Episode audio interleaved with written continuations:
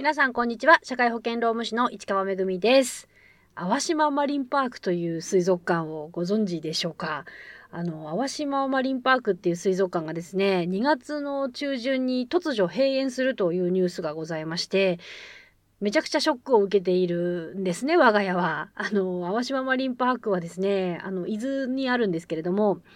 子供が生まれた頃から本当にしょっちゅう行ってまして、もうここ何年だろうなんかほんと年パスあるなら年パス買った方がいいよねぐらいの勢いで行ってて、で、あの、どんな、どんな水族館かというとですね、あの、淡島っていう、まあ無人島、小さな無人島があって、そこまで、こう、あの、船で行くんですよね。だから、えっ、ー、と、入園、入園のそのチケット売り場みたいなところが、あの、えー、あって、そこからこう船に乗って水族館に行くんですよ。で、その水族館も、なんて言うんでしょうね。ち、ちっちゃいんですよね、正直言って。あの、大きなその、八景島シーパラダイスとか、なんかそういうその、水族館っていう感じじゃなくて、なんかすごい結構こう、ちっちゃな缶の中に、こう、水槽があって、あの、地元の魚が展示されてるみたいなイメージなんですよ。ただその展示の仕方がすごく面白くて、で、まあ、あの、そのコンパクトな感じなのと、あとこう、飼育員の方とか、まあ、あの、えっ、と、そこにいるスタッフの方がすごくこう、親しみやすい方が多くて、うちの子にね、すっごいいろいろ説明してくれたりとかして、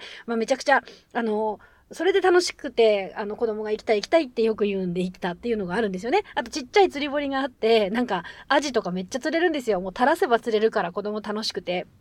で、まあそこによく行ってたんですよね。で、あのー、最近は、最近というか、まあ、えっと、ラブライブっていうアニメの聖地になってるらしくて、あの、それのファンの方とかも結構いて、だから客層が半々ぐらいなんですよ。その、えっ、ー、と、子供連れの家族と、あと、えー、ラブライバーの方々と、こう、半々ぐらいなわけですね。で、あの、いろいろ、こう、館内に可愛い女の子の絵とかが、こう、いっぱい飾ってあるんですけど、まあ、それはそれ、これはこれ、みたいな感じで、それはそれ、で、これはこれ、で、水族館は水族館として、すごい、こう、なんか、あの、ちょっとね、個性的な水族館としてやっていたというようなところだったんですよ。ただね、本当に、正直、行くたんびにやっぱ空いてて、すごく空いてるっていうのも、まあ、やっぱりね、えー、よく行くポイントの一つだったんですけど、まあ、正直本当空いてて、で、実は先先日も行ったんですよね。で、先日行った時はまだ閉園だっていう話してなかったから、もう本当に、あの、平日だったんですけど、いや、本当なんでしょうね、足箇所とか多分3、3組ぐらいしか家族いなくて、だから15人ぐらいしか多分いなかったと思うぐらいなんですよね。で、まあ、そういうので大丈夫なのかなっていうふうにちょいちょい前から思っておりましたが、ただまあ、残念ながら今回閉園というニュースがありまして、まあ私大変ショックを受けております。実はあの、閉園だっていうんで、最後のチャンスだって言って、この間行ったんですけど、日曜日に行ったんですけど、もう9時ぐらい、もう開園の1時間以上前に行ったのに、もう駐車場いっぱいで入れなくて。残念ながら、あの、まあね、せっかく行ったんだからっていうんで、違う水族館に行って帰ってきたんですけど、あの、他の水族館から淡島見えるので、その水、その淡島を見ながら、なんかね、まあ島がなくなるわけじゃないから、その風景がなくなるわけじゃないんですけど、まあね、また行きたいねっていうような話をしながら帰ってきてたんですよね。で、まあなんでこんなね、淡島の話をしているかと言いますと、私結構職業病でございまして、あの結構ですね、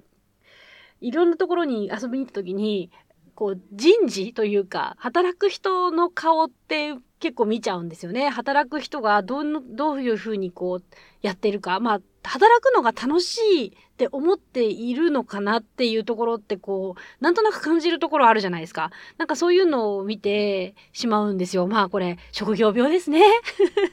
だからなんでこんなに楽しそうに働いているのかなみたいな、その仕掛けというか、なんかこう、こういうところに配慮してるというか、まあこういうところ気をつけてるからみんな楽しそうなのかなとかっていうふうに考えるのが、まあ、結構好きで、で、淡島マリンパークも結構そうだったんですよ。で、淡島マリンパークは行くたんびにこうこうスタッフの方が楽しそうなんですよね。あんまりこう、なんか仕事だからやってるっていう顔をしている人がいないっていう、なんて言うんでしょう。こう、働かせる側としては結構理想的な状況になっていたので、あのすごくこう、生き生きと皆さん働いているのはどうしてなのかなっていうふうに、こう、館内見てて、で、すごくね、あの、やりたいって言ったことをすぐ、すごくやらせてくれている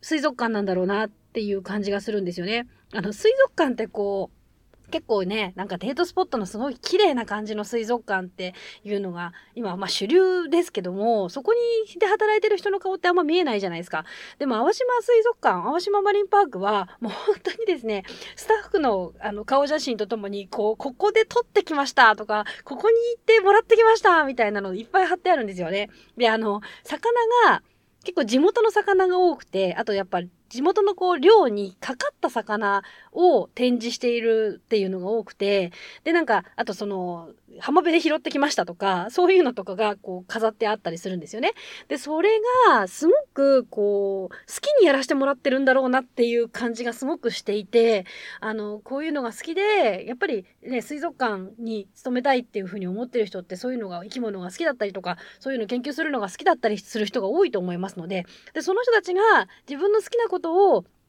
あの、あんまりこう、ね、あの、人から見てどうのとかってあんま考えずに、とりあえずやらせてもらえるっていう環境にあるんだろうなっていうふうに勝手に思って、すごく、あの、いいなと思ってたんですよね。ただまあ、本当に残念だなと思って、だから本当スタッフの人が良かったんですよね、あそこ。で、あの、すごく小さな、あの、水族館で、で、すごいんですよ。大水槽一応あるんですけど、大水槽の一番でかいメインの魚、コブダイですから。で、あの、あとね、エイがね、すごい、この間行った時ね、ちょっと少なくなっててちょっと寂しかったんですけど、エイが すごいちっちゃいプールにピチピチピチピチいっぱいいて、あの、餌あげられたりとか、サメに餌あげられたりとかもして、あの、なんか、すごくそういう風にめちゃくちゃ身近に、こう、地元の魚と触れ触れ合えるみたいな、そんな水族館だったんですよね。で、だからすごくこう、あの、飼育員の方が魚一匹一匹にこう思い入れがあるっていうのがすごくこう感じられるあの水族館だったなというふうに思っています。でも本当にですね、いや、あれを見た時にやっぱなんか人事の力ってなんかすごくこう、なんか歯がゆいなって思って、たんですよね。だ結局、どんなにスタッフの方が素晴らしくても、あんなにやっぱり生き生き働けてるっていうことは、まあ正直多分あの経営状況を見るとそんなに給料は高くなかったのであろうと思いますけれども、まあやっぱりある程度こう、ちゃんとした、あの、制度、人事制度ではなかったかもしれないけど、人が働きやすい、こういうことをやりたいって思ってる人が働きやすい職場に、あの、作っていたんじゃないかなと思うんですよね。でも、そういう人たちがどんなに働きやすい方としても、やっぱりこう、お客さんを呼ぶだとか、あのね、そこでこういっぱいお金を使ってもらうとかっていう、その経営的なものっていうのが、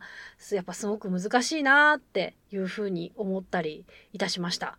いや、本当に結構良心的な、あの、価格帯で、あの、行くとやっぱり餌いくらとかっていうのはありますけど、でも、そんなに高くなかったんですよね。だから、いや、何、何がね、あれをどういうふうにしたら、あの、皆さんがその、引き続き働けたのかなとかっていうふうに思うんですけど、まあでも今まだ、あの、引き続き、あの、経営をこう、やってくれる人を探しているっていうような話は聞くので、あの、してたので、あのー、ぜひまた復活してほしいなとは思ってはおります。でも本当にね、なんか、無人島にホテルと水族館だけあって、で、伊豆だ伊豆だから行きやすいし、立地も悪くないんじゃないかと思いますけど、でも、あの、あそこの街って本当にこう、寮の街みたいな感じなので、なんて言うんでしょうね。すごくこう、観光地って感じでもないし、どうなんでしょうね。難しいんですかね。いやー、なんかまた復活するといいなというふうに思っております。あの、やっぱりあそこのスタッフさんの輝き具合は結構いろんなところ見に行ってもスタッフさんが、あの顔がすごく生き生きしてるなっていうふうに思うことって、そんなに頻繁にあるわけじゃないので、そこはね、あの、なんとか、あの、引き続き頑張ってほしかったなというふうに思っております。はい。ということで、えー、今週はここまでです。ちょっと不定期になりつつありますが、また配信いたしますので、ぜひ聞いてください。この番組は、バラスト社会保険労務士法人の提供でお送りいたしました。